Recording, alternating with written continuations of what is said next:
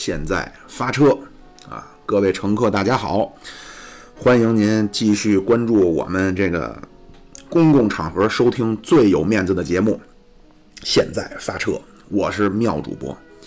一看这题目啊，您知道啊，咱们接着聊中苏这个这些这些事儿啊，老大哥系列继续。呃，实话实说啊，我我发自肺腑，我认为。就只要说你看见这题目，你点进来的啊，持续关注的，那绝对都是对自己的知识、文化追求、素养都是有很高要求的人啊。咱们闲言勾开，一部戏表，继续聊这个中苏。上回说到哪儿啊？上回说到经过毛主席的胡搅呃不，不能叫胡搅蛮缠啊，经过毛主席和周总理的。呃，革命的意志力和外交的这个手腕啊，咱们把苏联在东北的特权拿回来了啊！斯大林他不能善罢甘休啊，那怎么办呢？哎，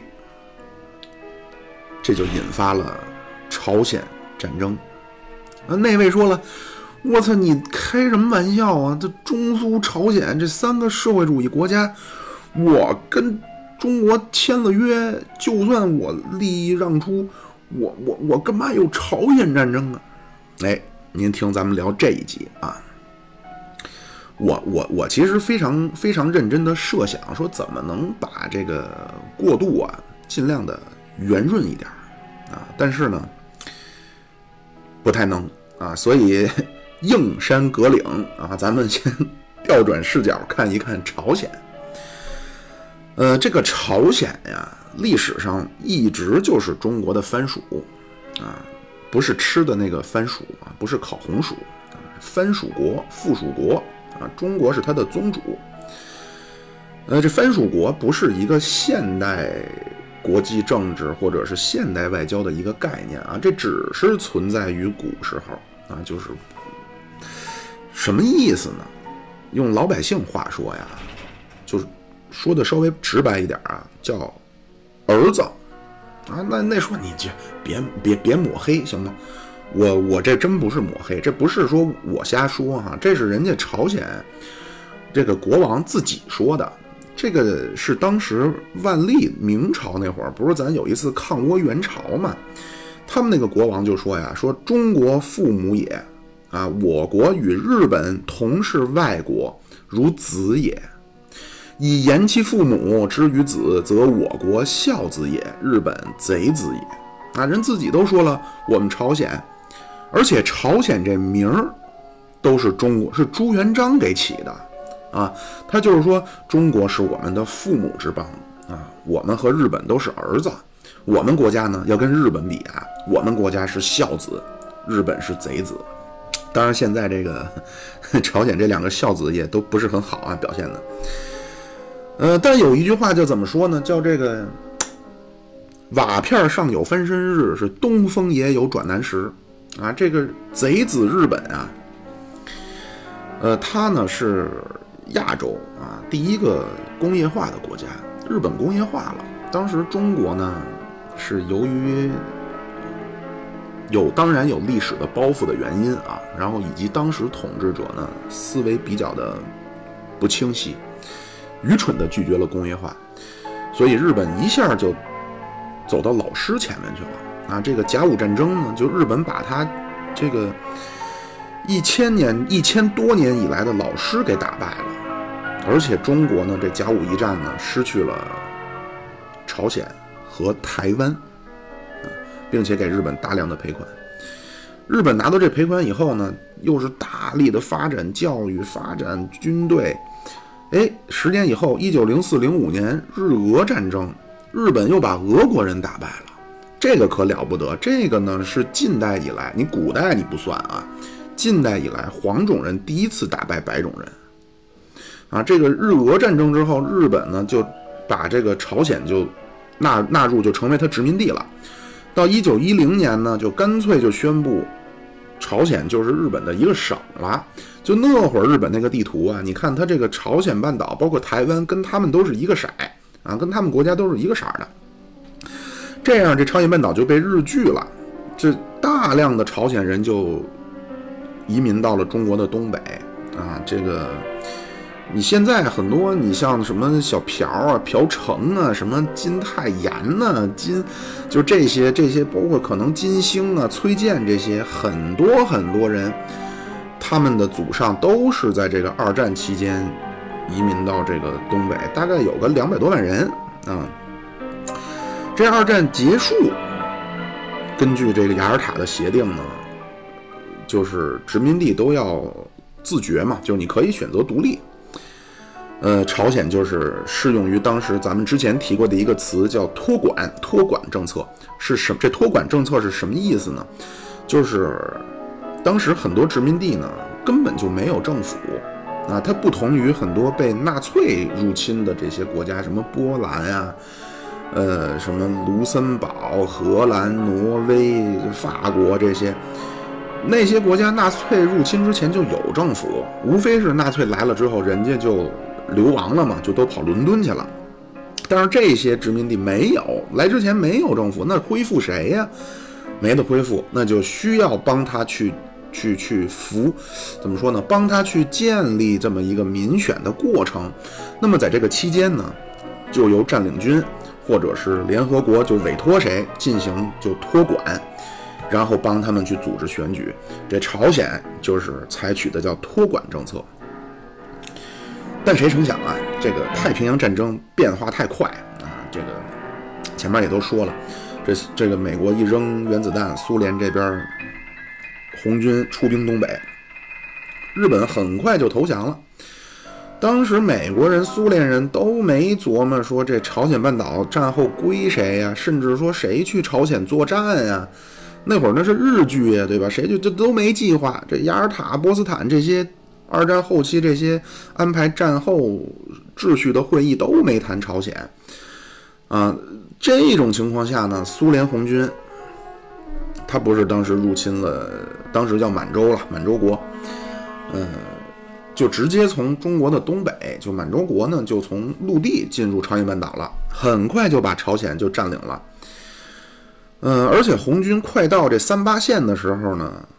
美军那会儿还在冲绳呢，啊，这个距离好几百海里。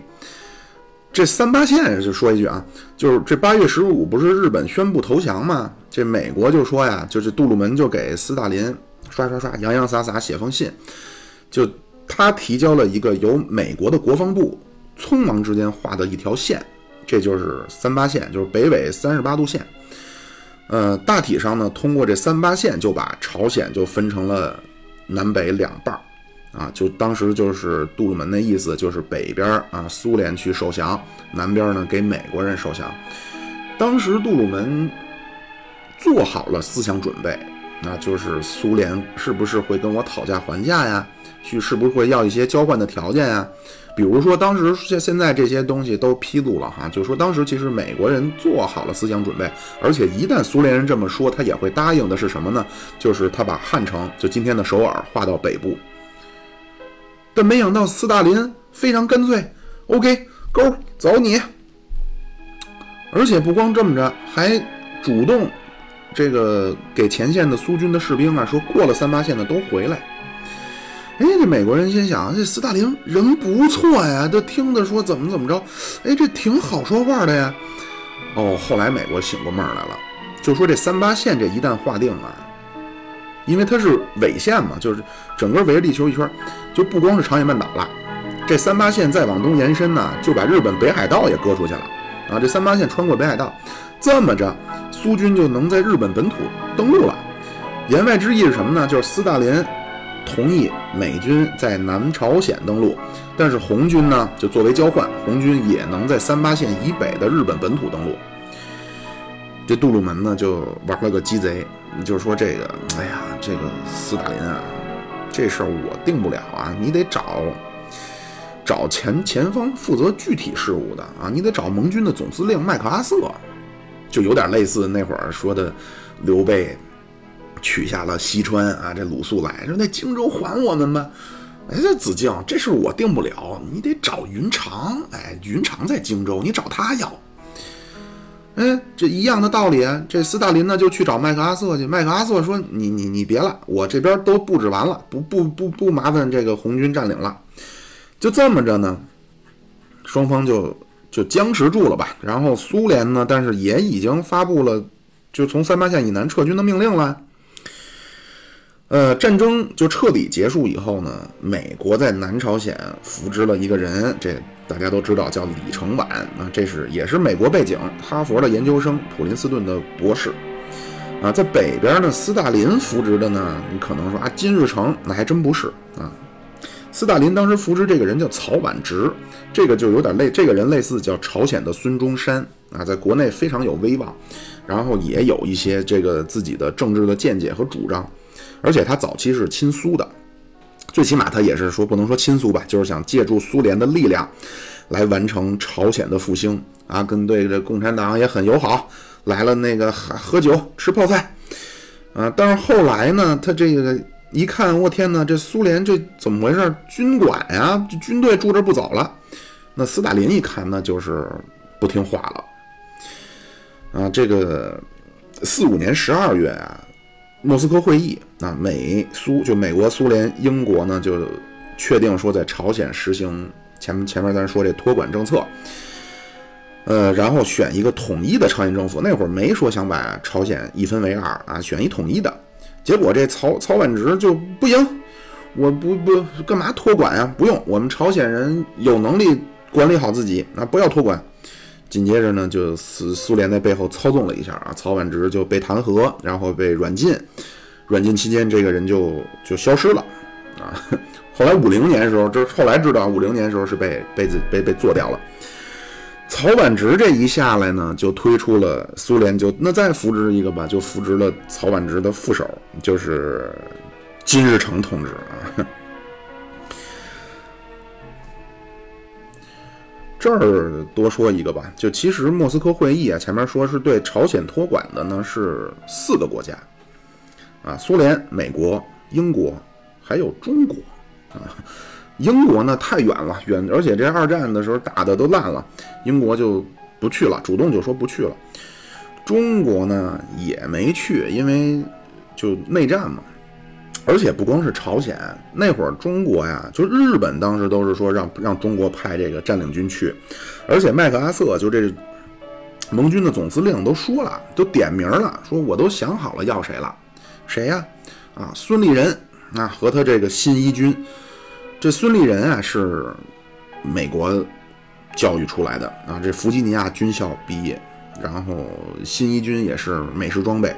并且在缅印战场对日作战也是非常的勇猛顽强啊！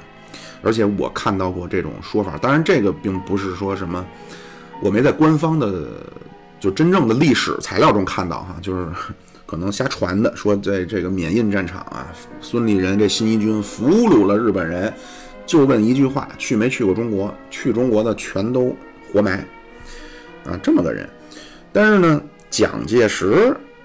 就他不是很喜欢这孙立人的美国背景，因为这孙孙立人，他和这个蒋的夫人啊，就这个宋宋美龄宋美龄女士啊，这两个人在一起呢，没事在一块儿总是讲洋文啊，这个。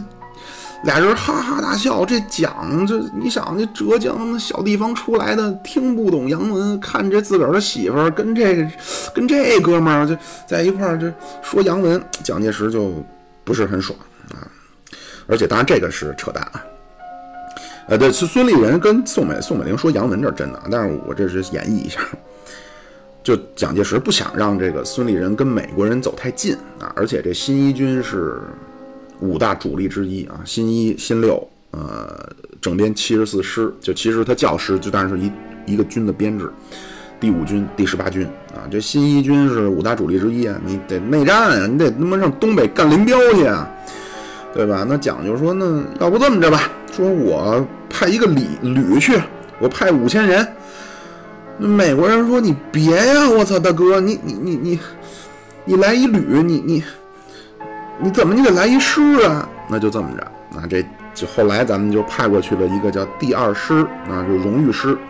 这第二师呢，主要都来自第五军，就是这第五军是蒋介石的嫡系，而且里边这些都是在二战中流过血、负过伤啊，体内都流着帝国主义的弹片的这些人。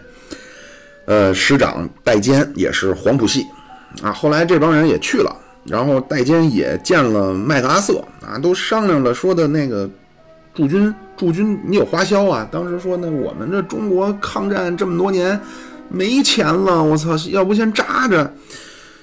这美当时都美国说那行，我们就先给你垫付，都都说的非常具体了。但是后来呢，一听说说是美国人希望占领军全归他调遣。并且国内内战开始四四六年了嘛，就这帮人四六年底就就回国了，啊，那这这这咱就告一段落。那英国、中国就不不不不就不参与了这问题了。那美苏呢就成立了一个叫美苏联合委员会，啊，就专门来处理这个朝鲜的问题。但是啊，你你这个。四七年，美苏在欧洲那边又矛盾升级了，就是分歧越来越大，啊，这美苏委员会就又没法，无法在一个房间里工作了，见面就摔桌子砸板凳啊，无法沟通，见面就就就嚎就就吵，美国人就是说操他妈我不干了，fuck you 啊，不干了，那个这么着吧，咱也别联合委员会，叫联合国吧，不管了，这么着，联合国就说那行，那我就成立一个朝鲜委员会。专门处理这朝鲜半岛啊，怎么帮他们这个建立新政府？那苏联就别呀，苏联一想不能叫联合国呀，因为那联合国当时基本上就是在美国的控制之下啊。但是那苏联能怎么办呢？也没辙，就美苏委员会，美国人走了嘛，就先自动解散了，然后联合国就开始组织选举。那美国控制之下，那肯定向着李承晚呀。那金日成就不干了，我操他妈的，你老喽，对吧？就拒绝联合国这个调查团呀等等进入北方的领土，北部领土。那联合国也就干不下去了，对吧？我是想选一统一的政府，但是你北边不让我去呀。南边这同时，这李承晚就不断的打压左派，打压共产党，打压这些民主人士。啊，所以这个共产党跑的跑，逃的逃，啊，慢慢，这时候南北方就逐渐的出现了分离，啊，呃，共产党或者说是早年那会儿抗日的时候的一些游击队，这会儿都在北方，呃，当初的一些顺民呢，甚至于什么伪军啊，就参加过日日军的这些。就在南边，你像那个前一阵被抓起来那个朴槿惠啊，韩国前前总统朴槿惠，他的爸爸不是这个朝朝就韩国经济起飞时候这总统叫朴正熙嘛？啊，这朴正熙二战时候就是日本陆军的少佐啊，都是伪军。到了四八年，这南北就都绷不住了，就。分别成立了自己的国家啊，这北边叫朝鲜人民民主主义共和国啊，然后也很简单，就自个儿选自个儿嘛。南边就是大韩民国，但是啊，这两个国家都说自己是统一的。北朝鲜这宪法首都现在还在汉城呢，就不是平壤，那就当时琢磨着很快就会统一嘛。但是这会儿他们背后的这个势力，美国和苏联就都不想管这事儿了。啊，就都想甩手。苏联这边呢，北方其实在当时做的比较好啊，这个不像南方，这南方是这党也党派也多，然后互相这个争吵、威胁，这这都算了，还有搞这个暗杀的啊，这个而且不光是杀杀这个共产党啊，那个金九。就是被这李承晚暗杀。金九是韩国的国父啊，他是一直在努力想建立一个统一的韩国。然后日本吞并了朝鲜半岛以后呢，他就始终在中国流亡啊，到上海，在长沙，最后在重庆。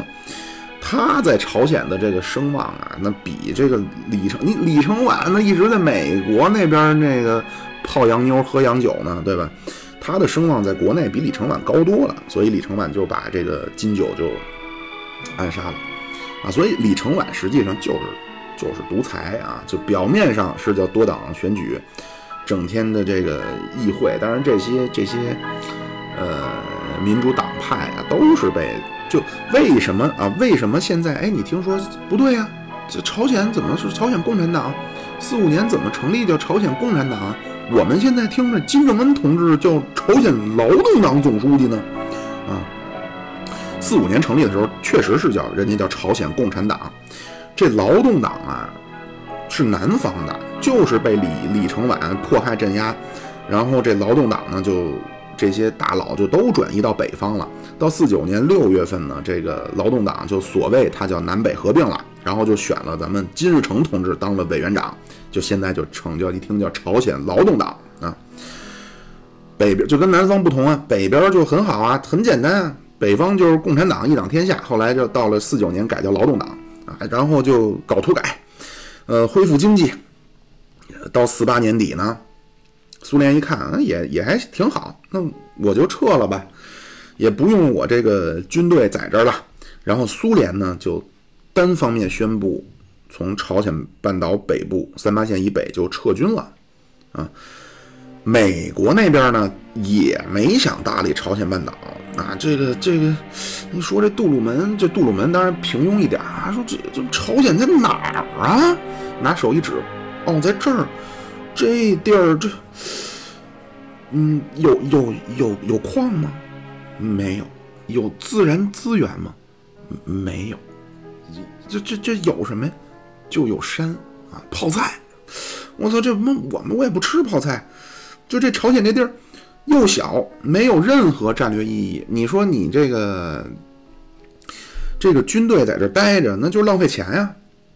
但是，嗯，李承晚不行，美国就说撤。李承晚别，那个别，你别别走。那那个早先啊，美苏都怕南北方打起来，啊，就因为南北方都是想统一嘛，所以美苏呢就采取一个办法，就是不给他们武器，啊，就李承晚这边始终就没国防军。一听李一听美国人要走，大哥你别走啊！你别走，这这我都没有军队啊，我只有五万的警察，他妈拿的都是棒子。你你不要，你给我训练军队。美国人说：“那操，行，我给你训练军队。”就这么着，四九年六月份，就美国人帮着南方也训练出了几万的军队，美国人也就撤了。啊，咱前面提到一个词啊，叫棒子。啊，咱们今天一说呀，操他妈家棒子！今儿晚上就是国安对这个全北啊，那棒子。然后一说阿三，对吧？咱这中国人都知道指的是什么。哎，你你有没有想过，干嘛管人叫棒子呀？哎，其实就是在这个日据东北时期啊，他找的警察全都是他妈韩国人啊，但是日本又不放心他们。你说我操，我万一我发你个发你个手枪啊什么的，你要万一那什么了怎么办呀？所以日本呢也很鸡贼，就给这些伪警察呢，这些这些这些韩国人呢，就都发的是棍子，啊，这帮人就拿着棍子吆五喝六的，然后咱就管他们叫高丽棒子。那这阿三又是从哪来的呢？这阿三呀，还真是一个大人物给起的。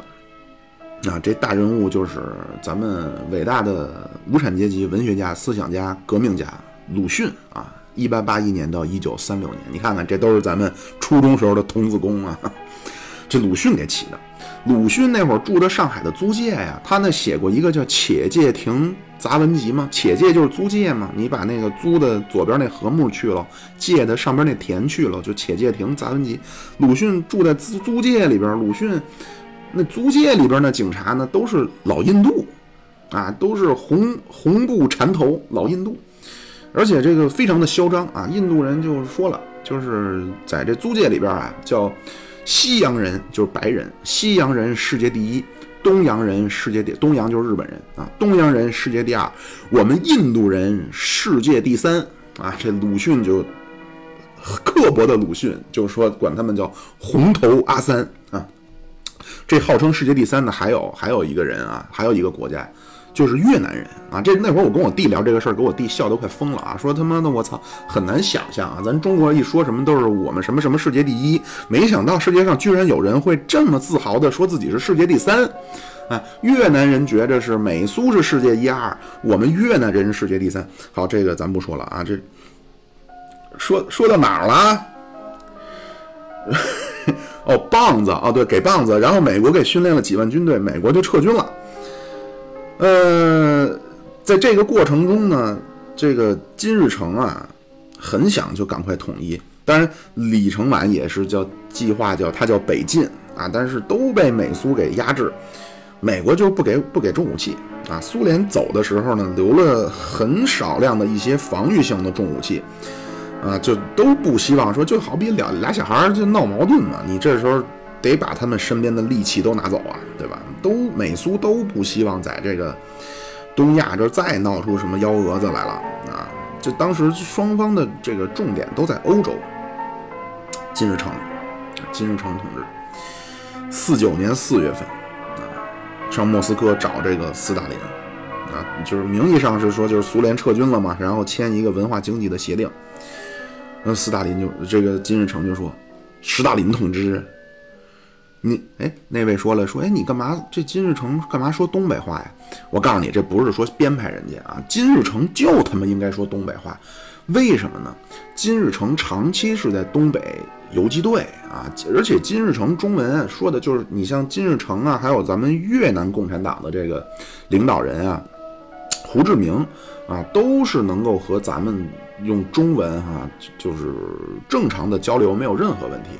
金日成同志呢，长期在东北，所以一说那就应该是咔咔的。你整啥玩意儿啊？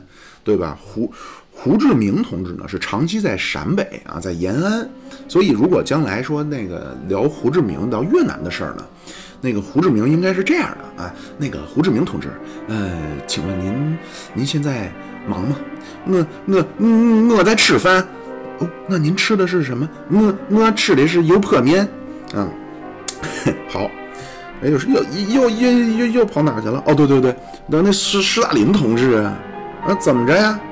你看我这家伙，我我想干一炮啊！斯大林说，斯大林讲理啊，说你这事儿你就别请教我了，你贵为那个 北朝鲜的这个一党的最高领导人，你想干谁就干谁吧，你不用跟我汇报。啊，不，不是那意思，斯大林同志，我呀，我说，我，我想啊，我要进攻南方，我一想，我咔咔，我一通脑，我把南方就给统一了。斯大林，哎，不行啊，这个金日成同志，呃，可能你的文化程度低一些啊。我们俄国有一句民间俗语叫“出师无名，必有大败啊”。人家他妈也没打你，你过去咔咔挠人家，这这这这不像话呀！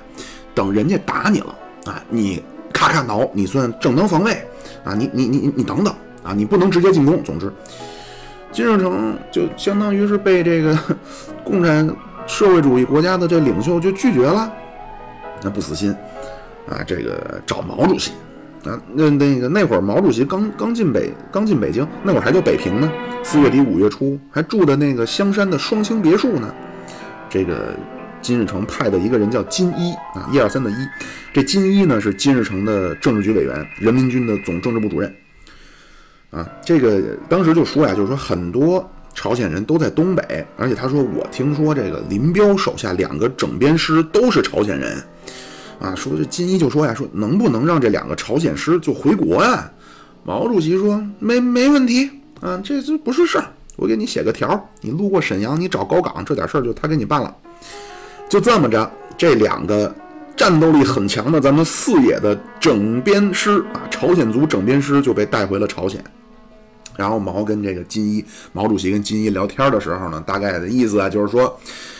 呃，你你们想武装解放南朝鲜这个方针呢，就枪杆子里出政权嘛，没没有毛病啊。但是啊，呃，我这边还没统一呢，你等我统一了啊，我等我这边完事儿，我帮你统一，我挥师北上，都是黄皮肤，这他们谁也分不出谁是谁来啊。那会儿咱们这刚渡江嘛，渡江战役，所以这边就相当于又被拒绝了，这咱。这插一句啊，这不是说毛主席是鸡贼不想帮朝鲜，主要当时确实是咱们的大大军都已经是在南方了啊，北方没有，基本上没有什么可以大规模作战的部队了。呃，这咱们再接着说，等到六月份不是美军就撤了吗？因为美国人实在觉得这没任何战略价值，我在这站着干嘛呀？苏联也走了，我就撤呗。美国人这一撤，金日成又动心了啊！七月份他就设计了一个叫翁金半岛作战计划，瓮中捉鳖的瓮，天津的津啊，这个翁金半岛啊是在朝鲜半岛上的一个，就朝鲜半岛是一个一个长长条嘛。这个翁金半岛是在这个朝鲜半岛这长条的西边，非常靠近三八线出来的那么一个小嘎嘎。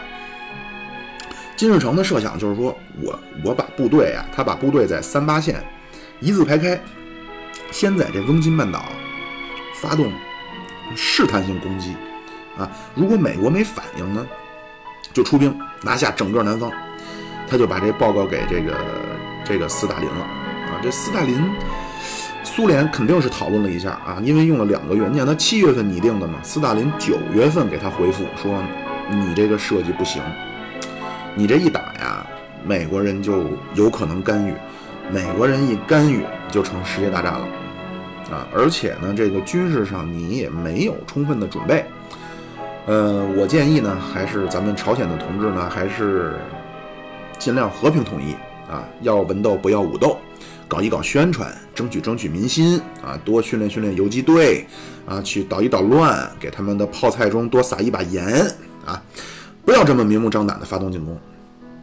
后来，后来这个四九年下半年、五零年上半年啊，这三八线大大小小无数次的武装的冲突，斯大林都很不高兴，骂这个苏联大使啊，施利科夫，骂这个那边的苏联顾问说：“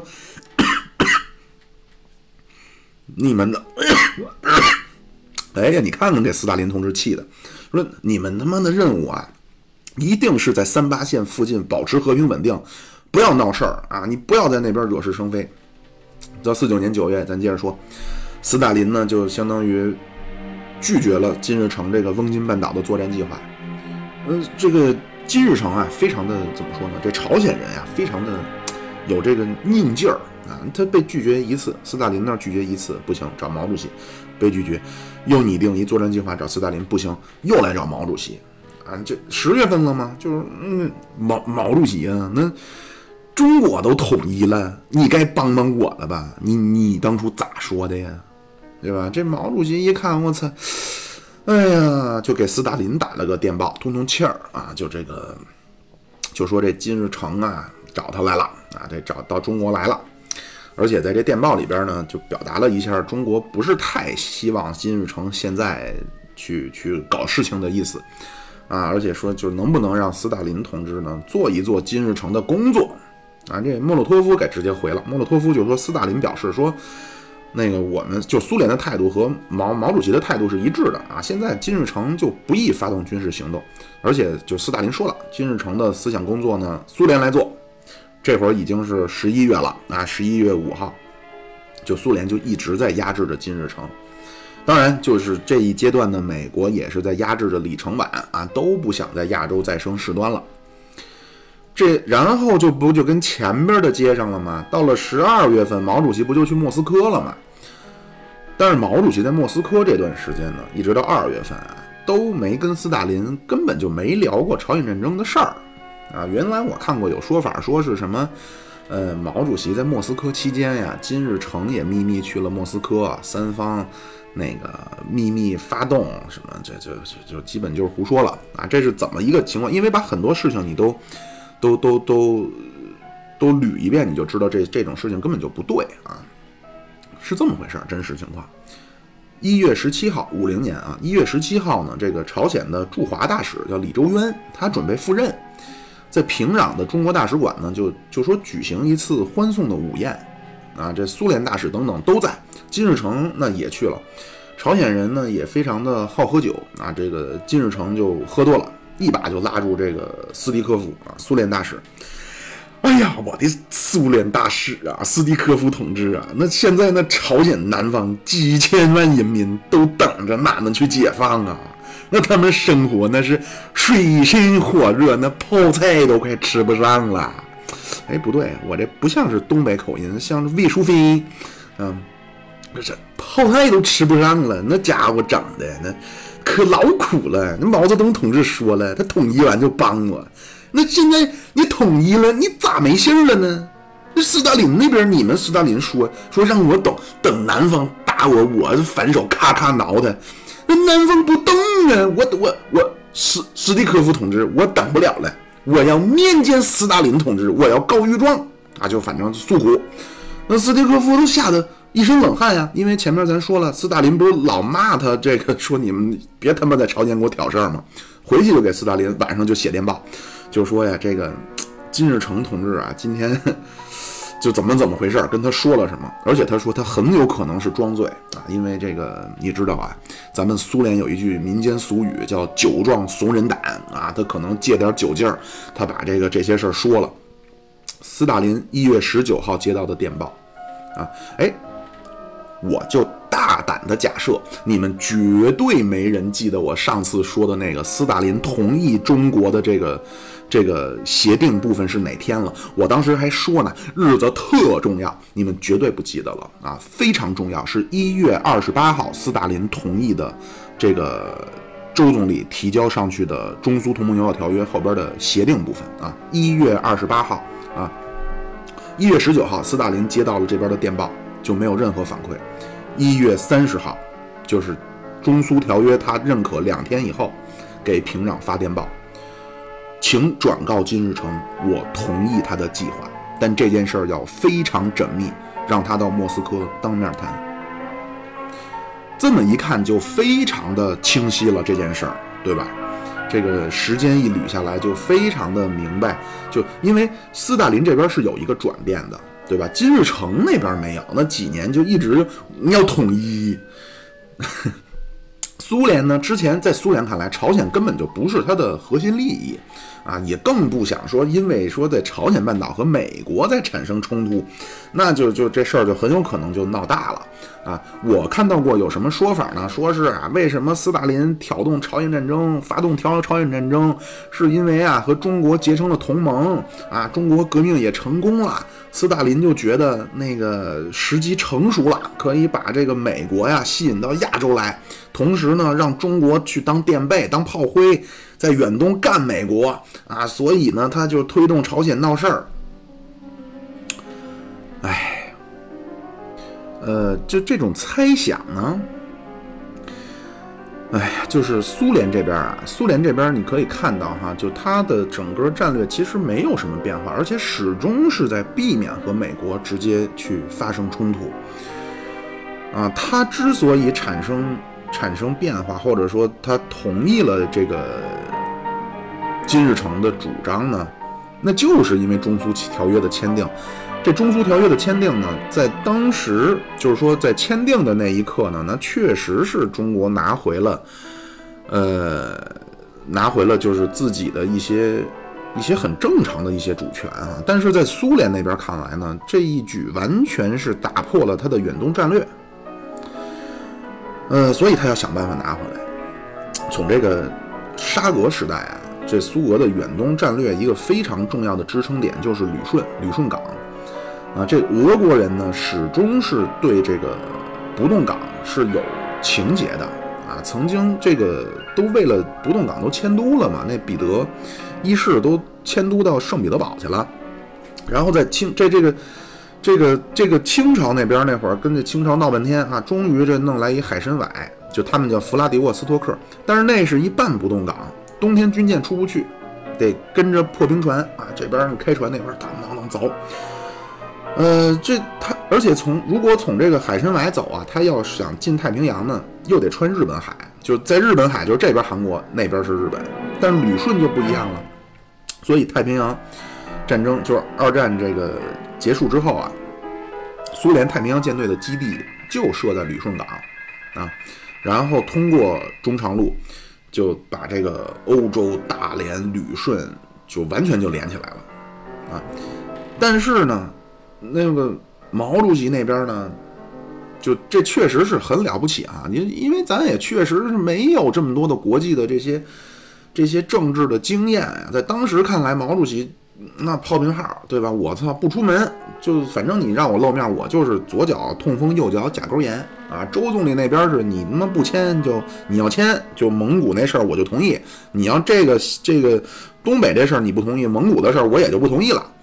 所以斯大林就没办法，只能签了。铁路也收回了，港口也收回了。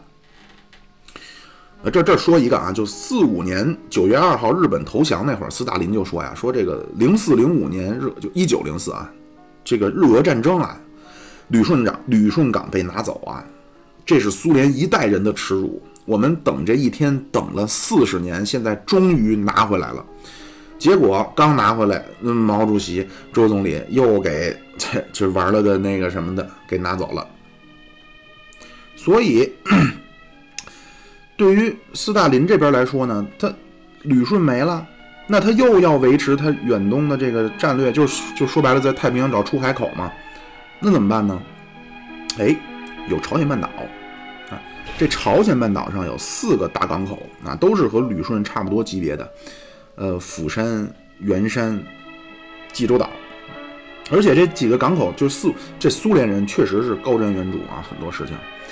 呃，四五年九月份，苏联这外交部呢就都跟斯大林说了，就朝鲜半岛这四个港口啊，能拿下一到两个就足够了。但是后来因为这三八线的划分呀，然后再加上和旅顺和国民党那边都签了条约了嘛，就就苏联也没就太，斯大林这边就没太上心。呃，所以现在就很明白了，这些这这东西捋下来，就斯大林同意啊，他改变。主意同意金日成发动这个朝鲜战争，就是为了继续维持他的曾经的远东的战略啊。那怎么维持呢？就无外乎两种可能性。第一种可能性就是，假如一切都按金日成设想的，几天内就结束战斗，美国那边也没干涉，那斯大林以他的铁腕、智慧和这个。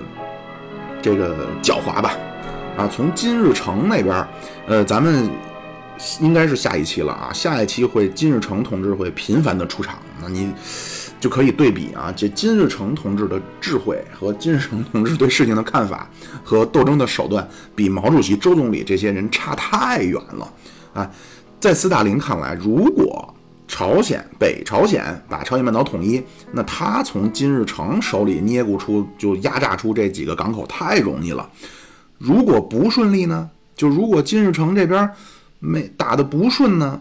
哎，那么好了，旅顺包括中长路都苏联名正言顺，因为中国当时没有海军啊。如果朝鲜战争爆发，苏联有充分的理由进进驻或者叫使用旅顺港。而且斯大林呢，就是他们一切都按照他规划的。后来就是这样，五二年九月，这个周恩来和维金斯基就签条约，再次把旅旅顺就让苏联用了嘛。这一切都在斯大林的算计之中啊！确实，斯大林啊，你像可能咱们这些八十岁往上的这些长辈啊，说起斯大林，哎呀，那是慈父啊，那是革命的导师啊。但是年轻一些的人呢，觉得啊，斯大林不是人，太残忍、太残暴、太冷酷。然后我告诉你啊，就是斯大林他是一个政治家啊，不要去对他进行人性上的批判啊，你先要看他作为一个政治家，他的本职工作完成的怎么样。人呐，都经不住推敲啊，不要去进行人性上的攻击，没有意思。反正在我看来，斯大林确实是一个有怎么说呢，铁腕、狡猾，然后同时是很有远见的人。你像他，咱们前面也说了，四一年那会儿，他他妈德军还在莫斯科城下呢，他就开始筹备战后委员会了，就开始计划战后怎么怎么处理问题了，对吧？这个，所以在斯大林呐就非常高兴啊，看到朝鲜发生这么一次。一次战争，最起码是冲突啊！就无论结果怎么样，苏联都能够重新拿回他在五零年初从毛主席那儿、周总理手里失去的东西。但是斯大林呢，也也不是就他他非常那什么啊，他有有条件啊。第一，他要求金日成保证，你绝对不能让美国人知道苏联支持你啊。金日成设计的这个呢，实际上就是叫所谓就闪电战嘛。他觉得四天内就能解放汉城，美国根本来不及反应。斯大林就说：“你千万不要让美国人直接参与啊，更不能让美国人知道是苏联在背后支持你。”所以在这个战争的准备过程中啊，苏联提供了大量的武器装备啊，特别是重武器，但是不给任何的人，就是苏联的人绝对不给。呃，你像他给过这个这个朝鲜三千多辆卡车啊，但是朝鲜。你 我我赶一赶一马车行，我开卡车这哥们儿不会呀！我的全国会开车的可能三百人都没有。说那能不能这个苏苏联派点司机呀？斯大林说不行啊，我可以甚至帮你办一驾校啊，我给我帮你过什么科目科目几，我帮你训练司机，你让我苏联人给你开去门儿都没有。而且六月二十号就开战就五天了，苏联给朝鲜一个军舰。啊！停下就走了，金日成就傻了。我操，这他妈先进的钢铁怪兽不会操作呀！金日成，这你说你让我拿石头子儿打美军的飞机还行，我开军舰这超出我能力范围了。他就亲自给斯大林打电报，就说那个斯大林同志能不能把驾驶人员给俺们留下呀？斯大林非常坚决，坚决不行啊！我帮你办航校，我给你培养海员没问题。你想让我人帮你开门都没有，啊！斯大林就是不让，不能让美国人知道是苏联人在背后帮着这个，帮着这个朝鲜在在从准备到参与这场战争啊，他始终是想避免和美国人的之间冲突的。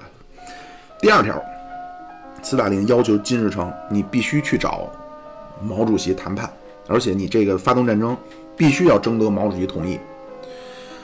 呃，这个斯大林啊，他一月咱们前面说一月三十号呢，他同意了金日成这翁金半岛作战计划啊。毛主席是二月十七号才走，斯大林就一直就始终没他没有跟毛主席提。呃，因为什么呢？因为四九年的六月呀，那会儿咱们不是说嘛，刘少奇秘密访问莫斯科。斯大林当时和刘少奇呢有一个口头的协议，就说中苏之间呀，或者说毛主席跟斯大林之间有一个分工啊。苏联，斯大林这边主要就负责欧洲的革命了，中国毛主席主要负责亚洲的革命。但是呢，相当于斯大林默许了亚洲出这么大的事儿，而且同盟和中国的同盟又刚刚缔结啊。无论如何，这件事儿需要亚洲革命领袖点头啊。斯大林在那会儿，他其实也知道毛主席就不太赞成发动这场战争。咱要解放台湾嘛？那会儿，斯大林就觉着呢，不这个事儿不好开口，不好跟毛主席开口。但是呢，又不得不说，所以他呢就让金日成去北京，就是说你无论如何你要争取毛主席的同意。金日成是四月十号到二十号在莫斯科啊待了十来天，走了以后呢，斯大林还不放心。五月三号还专门给毛主席发了个电报，说前一阵金日成同志到莫斯科来啊，我们谈到了一些问题，具体谈了什么，金日成同志会向你当面汇报。但一十天以后，五月十二号啊，这个苏联莫斯科又催这个驻这个朝鲜的苏联大使说，怎么回事？怎么还没跟那个毛主席谈朝鲜作战的事儿呢？所以五月十三号。金日成就来了北京，晚上就跟毛主席聊这个事儿，一聊怎么着呢，就聊崩了啊！这个金日成就说：“那个，哪们刚从莫斯科来，斯大林都同意了哪的计划了吗？”那毛主席说：“不对呀，我他妈也刚从莫斯科回来呀，怎么没人跟我说呀？”那这个金日成说：“那个啊，那是你出来早，我回来晚，咱俩不得拜街坊啊。那这不能是金日成说，这是说相声说的。”金日成说：“啊，毛毛毛主席是这么回事啊？那是你走了之后我才去的，啊，就这么着，这一头雾水啊。半夜十一点，周周总理紧急召见罗申啊，当时苏联的驻华大使，就说这个金日成同志来了，啊，而且说斯大林同意他这个对南方解放，嗯，他说他要他妈过去咔咔挠人家去，有这事儿吗？罗申也懵逼啊，一脸的黑人的问号啊。”我不知道啊，我那个这么着，我给斯大林发电报，我确认，五月十四号上午，就第二天，斯大林回电报说，这个叫鉴于国际形势发生的变化，所以费迪莫夫同志，费迪莫夫就是斯大林的化名啊，费迪莫夫同志同意朝鲜同志的计划。但是这件事情一定要经过中共中央和毛主席的同意。如果中央、中共中央和毛主席认为不妥，那么朝鲜的解放和民族的统一就要推迟。具体的你们商量吧，就把这事儿就踢给毛主席了嘛。毛主席接到电报啊，根据这个施哲的回忆啊，就说当晚毛主席一宿没睡啊，抽了三条烟呀。说那个毛主席说三驾马车。啊，两架往那边走，那我也只能跟着往那边走了。所以十五号，中朝领导人中朝，这就是毛主席跟这个金日成再谈，就涉及就就跟之前不一样了，就涉及很具体的了。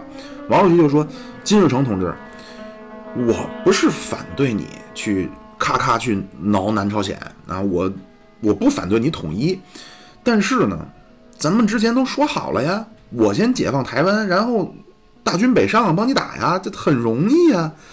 但是你既然直接找斯大林商量了，你们就先打啊，你们就紧着你们了。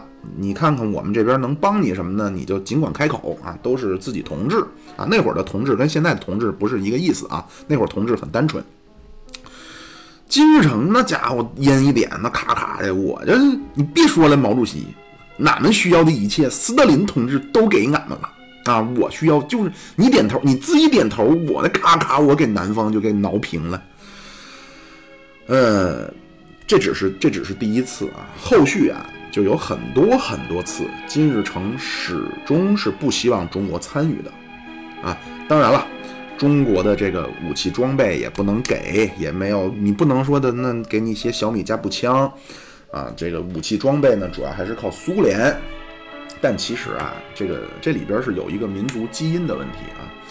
咱们儒家的这个史书啊，总是把咱们给塑造成一个人畜无害啊、温良恭俭让的文明，对吧？野蛮的游牧民族，这个前来入侵、烧杀抢掠，咱们只是筑起高墙把人家隔开。呃，但其实呢，并不是这样啊，在这个。人类漫长的历史中呢，民族或者说文明非常的多啊，但是像中国这种文明呢，中国是那种，你他妈只要惹了我，我要让你灭族，不叫犯强汉者虽远必诛啊。曾经呢，我有一个跟我还不错的韩国的呃小朋友，这个也非常的美丽，当时就聊到了所谓就是中国这奉正朔这个事儿，我就说。干嘛这使个什么年号什么的？哎，不行，哎，民不分金，分金打你啊！听懂了吗？听懂了吗？啊，表面上这一句韩语啊，其实说的是那个那个不不要犯贱啊，犯贱我打你丫的 啊！我问你，问你打你啊！我不奉你们中国的正朔，我你们他妈打我，王师就来了。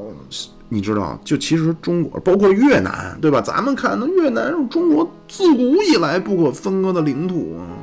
咱们这看那个伏波将军，对吧？马援，马三国名将马超的先祖，那是伏波为愿，葛师还嘛。这个说是万里将关马伏波。对吧？伏波将军马援，那咱们一说，那让越南平叛去了，让人家一看，那我们怎么寻求独立呀？我操，你不让我们独立，那不是人。中国呀，其实，在周边民族是，他对中国是有这种，可能是潜意识中的恐惧的，他非常害怕中国的这势力范围再伸进来，啊，这这个其实也是中国可能在随着国力的提升啊，想要重新。整理这个汉文化，这这这这先不说了吧啊，这个咱说到哪儿了？我天哪，中国啊，武器装备啊，这武器装备呢，那靠苏联，嗯，所以他整个这作战计划呢，都是都是背着中国的啊。这个一直到六月二十五号战争打响，毛主席都不知道啊。毛主席很不高兴啊，他从报纸上看到这个消息啊，哎呀，说。谁也没想到这么快啊！因为这战争啊，真正具体的部署策划实际上只有一个月，五月中才开始。原本这个朝鲜人民军的作战部呢是拟了一个计划啊，但是呢，这朝鲜人民军呢，那之前都是游击队，没打过这种，或者说或者说没有参与过这种大规模的现代战争，那就完全没有概念。就说是步兵先冲锋啊，还是炮兵先轰炸呀，还是怎么着啊？完全没谱。就苏联人一看朝鲜人民军你的这作战计划，直接就给烧了。就苏联那边的军事专家给你的一个，他们叫先发制人的进攻作战计划。现在这个文本全都已经披露出来了啊。战争一开始非常顺利啊，李承晚因为李承晚没有任何准备啊，所以就按照。金日成的设想和苏联人的布置，四天汉城拿下，拿下汉城以后，这金日成非常兴奋啊！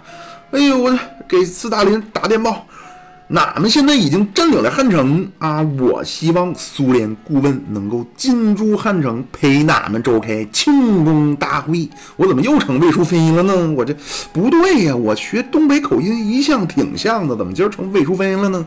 啊，那个我注意啊。斯大林一看这电报，用俄语骂了一句：“你老喽！”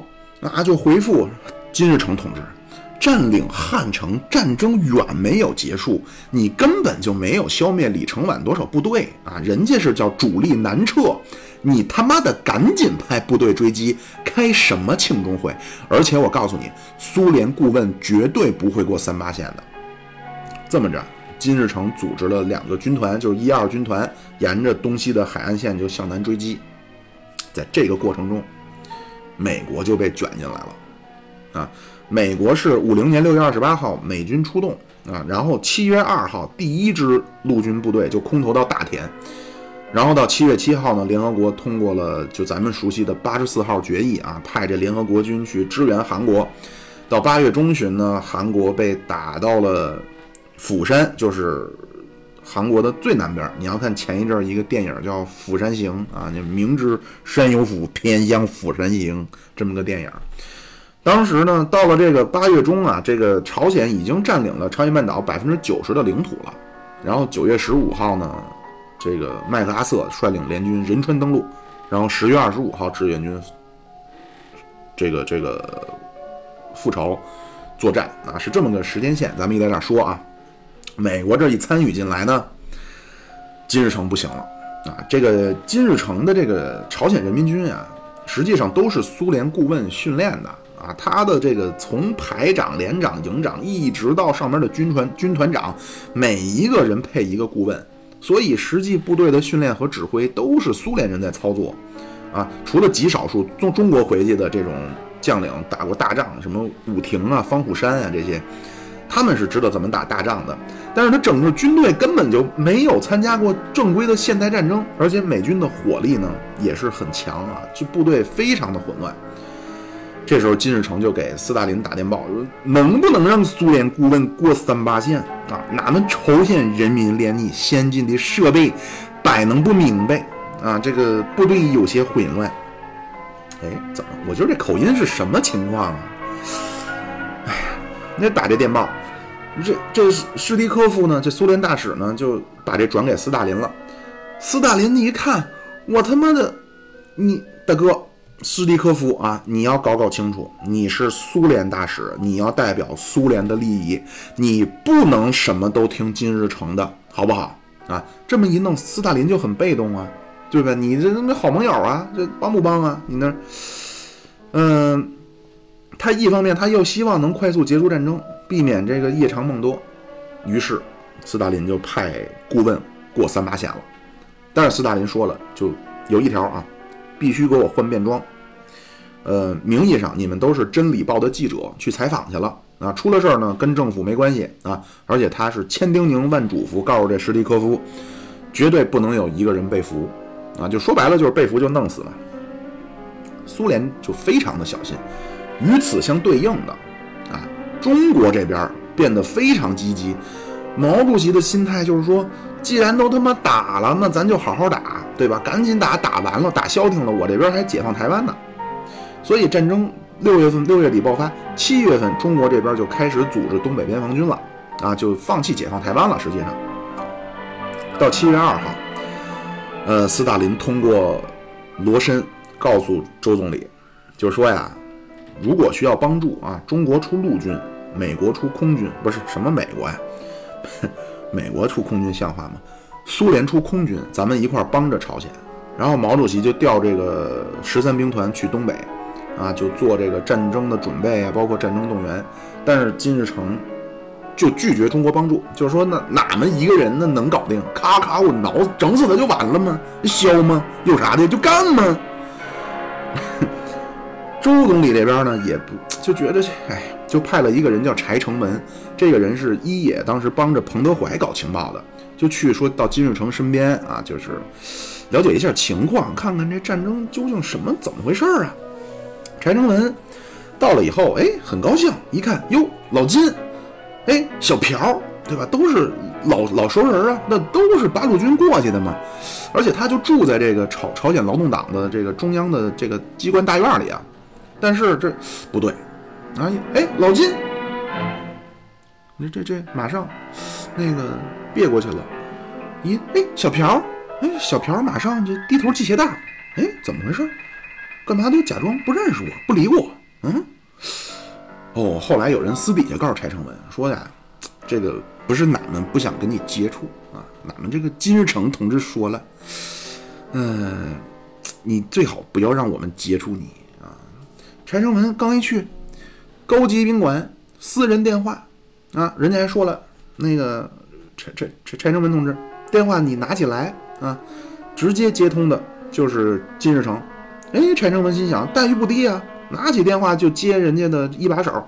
后来一想，明白过来了，我操，这是被隔离了，你不可能说没事老给金日成同志打电报啊，打电话呀，对吧？那刚开始呢，金日成每天晚上。给给这柴成文一份所谓战报，刚开始很高兴啊，还给这中央军委转呢。后来就聂荣臻就他妈骂他了。聂荣臻说：“你他妈搞的这叫什么情报啊？你这情报是第二天的广播稿啊！你给我们发来之后，第二天我们直接听广播就完了，要你干嘛的呀？”所以金日成当时对中国整个是封锁消息，包括到九月份。周总理这边说，要不咱们就先派人过去去勘察地形，因为你如果要将来渡江作战啊，你得去看地形啊。金日成，你别，你别，你别别别别别来哈！你可你可你可你你可别给我整这个，不让去。等战争进入到八月中下旬，就进入了僵持状态了。当时这个美韩的联军呢，都被压缩到了釜山。啊，范围非常小，然后防御很坚固，啊，久攻不下。当时负责组织釜山的防御战的这个美韩联军的这个统帅呢，叫沃尔顿·沃克啊，沃尔顿·沃克将军，记住这个名字啊，这个沃克将军。这会儿毛主席就察觉到，因为毛主席这个对战争啊，那这种是我认为是有天赋的啊。毛主席就跟金日成说：“说你呀。”你现在很危险了，啊，你这个战线太长了，你东西两岸随时能被登陆，然后切断你补给线，你得布置重兵防御你的后方了，啊，这个要实在不行，我帮你去给你守后方，就我派军队帮你守都没问题。那金日成，那不用，毛主席感谢你的好意，那你你你可别小看我们朝鲜人民，他当时的想法？他当时觉得美国呀没有那么多兵力去，去能够采取后方的登陆，因为确实美国这二战之后美苏的重心都在欧洲嘛，而且呢，他自己啊是没有多余兵力防守的，更不想让中国人来啊，他就想就尽快的孤注一掷，能够打下釜山，就把美美韩就赶到海里就完了。谁成想啊，这个毛主席啊。说准了啊！这个麦克阿瑟就是仁川登陆啊。其实这个仁川登陆呢，是军事上的一部就险棋啊，冒险。呃，仁川这个地儿呢，是一个泥滩啊，每年就是涨几次大潮的时候，军队才能靠近这个海岸。然后就是说，那说白了就是你发动进攻的时间只能是拂晓或者黄昏啊，而且你的进攻的时长给你的时间只有两个小时。两个小时之内，你没占据一个桥头堡，你没登陆成功，海水退了，那军军舰就搁浅，就成对方活靶子了。所以当时美国的国防部啊、白宫啊、国务院呐、五角大楼从上到下没一个人赞成这个计划。但是麦克阿瑟呢？啊，这简单的稍微说两句麦克阿瑟啊。这麦克阿瑟呢，西点毕业啊，这不是说的魏多美啊什么的啊，西点 West Point。而且当时他毕业的时候呢，是创纪录了啊，是西点毕业的分数记录九十八点七八一二三分啊。二战时候呢，他是美国的远东军司令，西南太平洋战区盟军的司令。呃，他在西南太平洋战区啊，他得到的战争物资啊，就得到的这个物资上的支支援呢，不到整个美军物资的百分之十五。但是他完成了八十七次的两栖登陆啊，就所谓他这个跳岛战术啊，从这个澳大利亚一路跳到日本，在澳洲、菲律宾两年多啊，他一共。伤亡才两万七，诺曼底一诺曼底登陆一次就这霸王行动一次就两万八啊，呃，战后呢他是驻日盟军的最高司令，而且啊他这个有一件事呢，丘吉尔对他评价，丘吉尔说说这个呢是这场战争中所有惊人的勇敢行动中最伟大的举动是什么呢？麦克阿瑟呀不带武器。啊！而且钢盔都没带，戴着个软帽，叼着个烟斗，没有任何防卫，直接降落在日本的后木机场。啊，他是四五年八月份去降落，就登陆或者叫降落吧，到日本的。当时日本本土的美军只有四千人啊，但是日本当时在这关东平原啊，就是这后木机场周围呢，有二十二个精锐陆军师团啊，就三十万的日军啊，当时。等于麦克阿瑟是一个人降落到三十万日军里面去了，这还不算完，日本人当时恨死麦克阿瑟了。这不是说你来一不认识的，我都恨死麦克。这个太平洋战争末期啊，就前面咱们说这跳岛啊，从澳大利亚一路跳到日本本土，日本人家看报纸都要用烟头去烫麦克阿瑟的脸，就管他给他起个外号叫“鬼畜”啊，就是咱们今天说那鬼畜那鬼畜。而且那日本人就是。怎么说呢？不拿自个儿的命当命。你那个硫磺岛，这四五年的时候啊，硫磺岛两万一千日军全部战死。冲绳啊，这个美军打冲绳，十一万日军全部战死。但是这麦克阿瑟来了以后，也不戴钢盔，叼着个烟斗啊，什么防弹衣可能也都没有。下来之后，直接下令沿途的日军，就是说，只要我的车辆经过，你们他妈必须转过身去背对着我。结果啊，所有日军全部照做。当时这麦克阿瑟的助手都说呀：“说哎呦，当时我都被吓得半死。说这如果有一个日日本军人转过身来放枪啊，那打死麦克阿瑟易如反掌。但日本人全部照做，而且是毕恭毕敬，浑身发紧，体若筛糠啊。这个这个这个日本人啊，都去。”这个服从天皇嘛，麦克阿瑟当时叫太上皇，确实是用他的这个胆识，啊，征服了日本的军人啊。这日本人也是他妈的，说实话就是贱，啊，就碰上这这叫逮着怂的压不住火，欺软怕硬。一看这哥们横，我操，惹不起，服他啊。麦克阿瑟这次七十岁带兵出征啊，而且是力排众议，仁川登陆。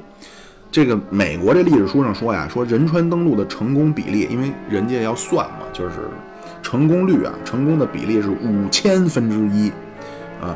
美国这七万的部队登陆，朝鲜这边呢只有一个连防守啊，什么两个小时二十分钟就拿下了。然后九月十五号仁川登陆以后呢，整个形势就逆转了。啊，麦克阿瑟这边兵分两路，一路向北收复汉城，一路向南，把这个人民军几十万的部队就包围在洛东江一带，啊，一下这朝鲜人民军就垮了，呃，最后没有一支整建制的部队逃回北方，啊，呃，接下来就有问题了，啊，咱们就这这这次基本没中国什么事儿啊，这期咱们先聊到这儿。下期咱们看看中国出兵，啊，呃，好，那咱们就先这样啊，谢谢各位的收听。